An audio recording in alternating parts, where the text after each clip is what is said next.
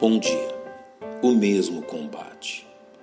Não é incomum que cristãos sejam atacados pelo desânimo diante das lutas e combates que enfrentam em sua vida cristã. Não sendo necessário, porém, que venham a desanimar diante das investidas do reino das trevas, nem que se surpreendam com tal questão, como bem nos ensina o apóstolo Pedro. Amados, não estranheis a ardente prova que vem sobre vós para vos tentar, como se coisa estranha vos acontecesse. Mas alegrai-vos no fato de serdes participantes das aflições de Cristo, para que também na revelação da sua glória vos regozijeis e alegreis. É necessário, pois, que os salvos recebam o mesmo tratamento dispensado a seu Mestre a fim de confirmar sua união e participação em suas aflições, como também o apóstolo Paulo demonstrou aos filipenses ao dizer-lhes: Tendo o mesmo combate que já em mim tendes visto, e agora ouvis estar em mim. Desta forma, Paulo deseja que aqueles salvos não sejam nem surpreendidos, nem desanimados pelas lutas, o que faremos bem também a tentar. Primeiramente, Entendamos que a razão das lutas enfrentadas pelo apóstolo Paulo eram absolutamente as mesmas das lutas enfrentadas por todos os salvos, em todo o decurso da história do cristianismo, como bem provaram os filipenses.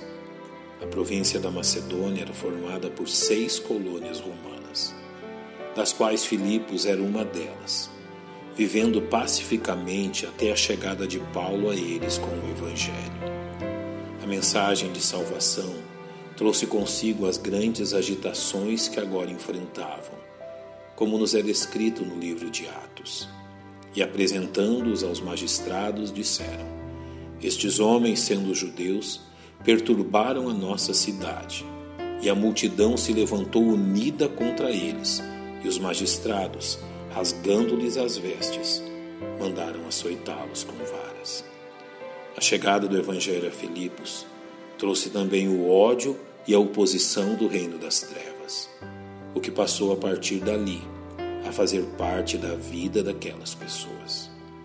Tal verdade, porém, nos leva também a uma preciosa promessa, uma vez que o mesmo poder que sustentou a Paulo e aos Filipenses também é suficiente para sustentar a todos os salvos em qualquer época. O testemunho do apóstolo Paulo, registrado na Epístola aos Filipenses, remetia àqueles salvos algumas firmes convicções, começando pelo fato que tanto eles como os demais cristãos sofriam e sofrem os ataques do reino das trevas pela mesma e justa causa que o apóstolo Paulo sofria. Da mesma forma, independente dos sofrimentos que um salvo venha a enfrentar, o mesmo Senhor que sustentou a Paulo e aos Filipenses haverá de os fortalecer. É necessário, porém, que os salvos igualmente reconheçam uma preciosa verdade, reconhecida pelo apóstolo ao compreender suas aflições como algo destinado ao bem do Evangelho de si mesmo, na forma como Paulo mesmo descreveu ao escrever aos salvos em Roma e sabemos que todas as coisas contribuem juntamente para o bem daqueles que amam a Deus, daqueles que são chamados segundo o seu propósito. Desta forma, pois, devem os salvos reconhecer e descansar no fato que suas aflições pessoais pertencem ao mesmo gênero das aflições sofridas pelos salvos em todas as eras, como bem nos descreveu Pedro ao dizer: Sede sóbrios, vigiai, porque o diabo, vosso adversário, anda em derredor, como o leão, bramando, buscando a quem possa tragar. Ao qual resisti firmes na fé, sabendo que as mesmas aflições se cumprem entre os vossos irmãos no mundo.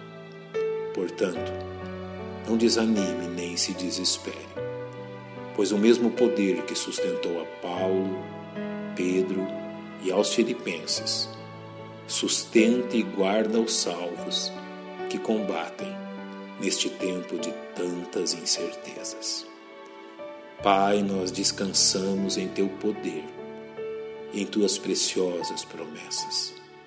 E te agradecemos em nome de Cristo, nosso Salvador. Amém. Que Deus os abençoe.